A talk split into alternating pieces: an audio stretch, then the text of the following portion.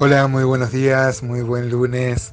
Mi nombre es Gustavo Sánchez y estoy muy agradecido de empezar este lunes saludando esta amplia cofradía que, con la cual estamos viendo la carta de Tito, esta carta tan apasionante que no nos deja pasar de los primeros versículos. Realmente mm, encontramos en ella mucha riqueza, aunque el propósito no es hacer un estudio profundo, pero sí maravillarnos ante cada palabra.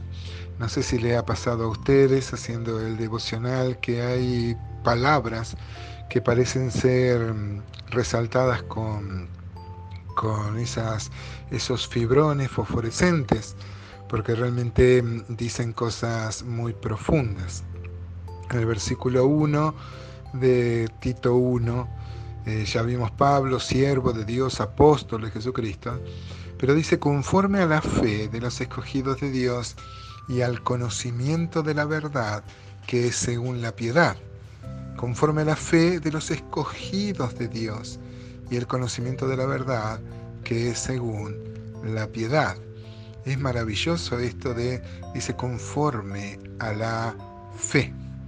En realidad, este, el apóstol Pablo está diciendo más bien para o a fin de servir a la fe. Este es el objeto de mi apostolado, dice el apóstol Pablo. Ya habíamos visto Romanos 1, por ejemplo 5, que dice por quien recibimos la gracia y el apostolado para la obediencia a la fe en todas las naciones por amor de su nombre, entre las cuales estáis también vosotros llamados a ser de Jesucristo. Es para obedecer a la fe, para servir a la fe, para seguir a la fe. No servirse de la fe como este, lamentablemente también tenemos que decir con un, con un pesar grande en el corazón que hay muchos que se sirven de la fe desde los tiempos de la primera iglesia. Tito va a descubrir esto como las cartas pastorales también a Timoteo y hoy también podemos ver lamentablemente eh, que hay gente que se sirve de la fe en vez de servir a la fe, en vez de anunciar, en vez de eh, obedecer, obedecer a la fe. Ahora, eh, la fe de los escogidos dice, esta palabra este, nos remite a la elección. ¿eh? Dice, por amor de quien debemos sufrir todas las cosas. Eh, por ejemplo, 2 Timoteo 2.10 dice, por tanto, todo lo soporto por amor de los escogidos, para que ellos también obtengan la salvación que es en Cristo Jesús con gloria eterna. Palabras fieles estas, si somos muertos con Él, también viviremos con Él. Si sufrimos, también reinaremos con Él. Si le negaremos, Él también los negará. Si fuéramos infieles, Él permanece fiel, Él no puede negarse a sí mismo.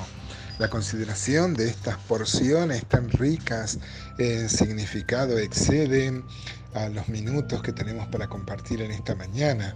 Eh, yo no sé si le he contado en alguna oportunidad, creo que sí, acerca de un hombre que influyó mucho em, en nuestra vida, se llamó Francisco Haggerty, ya se nos adelantó, está con el Señor pero él una vez hablando, porque esto de la elección remite al conflicto, a la discordia que muchas veces genera en los círculos evangélicos, discutir con el calvinismo, este, con esta posición tan firme de la reforma que nosotros respetamos, eh, que nosotros vemos y coincidimos en algunos puntos, pero no en los cinco puntos que, que planteaban los calvinistas más que Calvino. ¿no?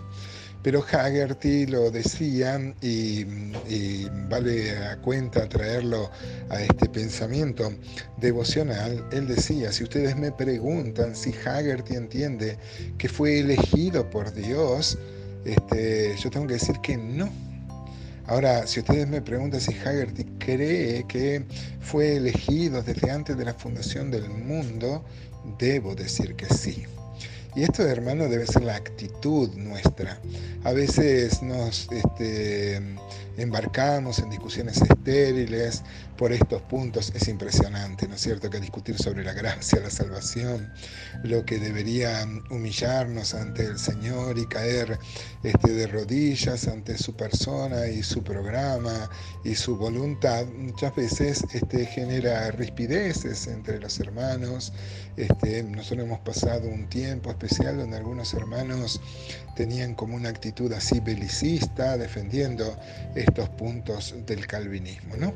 Pero si bien no vamos a hacer un desarrollo acá de la predestinación, lo que sí podemos traer a nuestro pensamiento devocional es sabernos elegidos por Dios.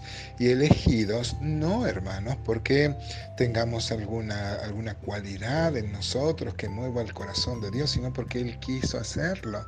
Y eso debe ser, hermanos, eh, lo que provoque en nosotros una respuesta de entrega de la vida, entrega diaria de la vida. Segunda Timoteo 1.9 dice que nos salvó y llamó con llamamiento santo, no conforme a nuestras obras, según el, sino según el propósito suyo y la gracia que nos fue dada en Cristo Jesús antes de los tiempos, de los siglos, pero que ahora ha sido manifestada por la aparición de nuestro Salvador Jesucristo, el cual quitó la muerte y sacó a luz la vida y la inmortalidad por el Evangelio, del, del cual yo fui constituido predicador, apóstol y maestro de los gentiles. Podemos citar también textos clásicos, Romanos 8, ¿no es cierto? Por ejemplo, 29 dice, porque a los que antes conoció también los predestinó para que fuesen hechos conformes a la imagen de su Hijo, para que Él sea el primogénito, el más importante, entre muchos hermanos, y a los que predestinó a esto también llamó, a los que llamó a esto justificó, y a los que justificó a esto también glorificó. Yo quisiera este, traer tu corazón a notar que está en pasado, los glorificó, llenó de gloria a quien, que a quien a quienes ha predestinado. Entonces dice el 31 como una doxología, ¿qué pues diremos a estos y dioses por nosotros?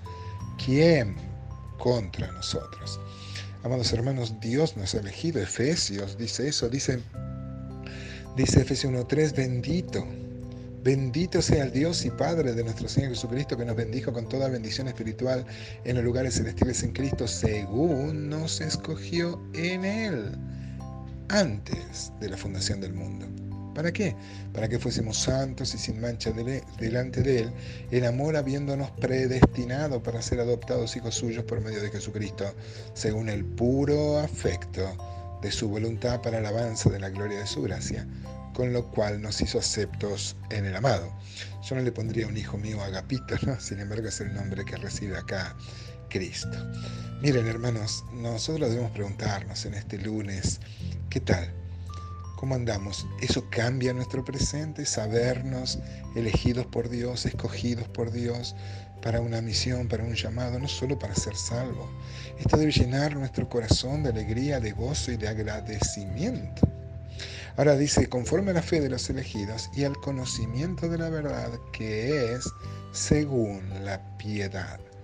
Hermanos, ustedes saben que la Biblia es eminentemente práctica. Por supuesto que la Biblia tiene respuesta a, los, a las preguntas de la filosofía, tiene respuestas de la historia, de la arqueología, pero el fundamento es que nuestra vida se refleje en nuestro caminar, que vivamos una vida piadosa. Qué buen pensamiento, ¿no? Que debe guiar nuestro lunes hoy.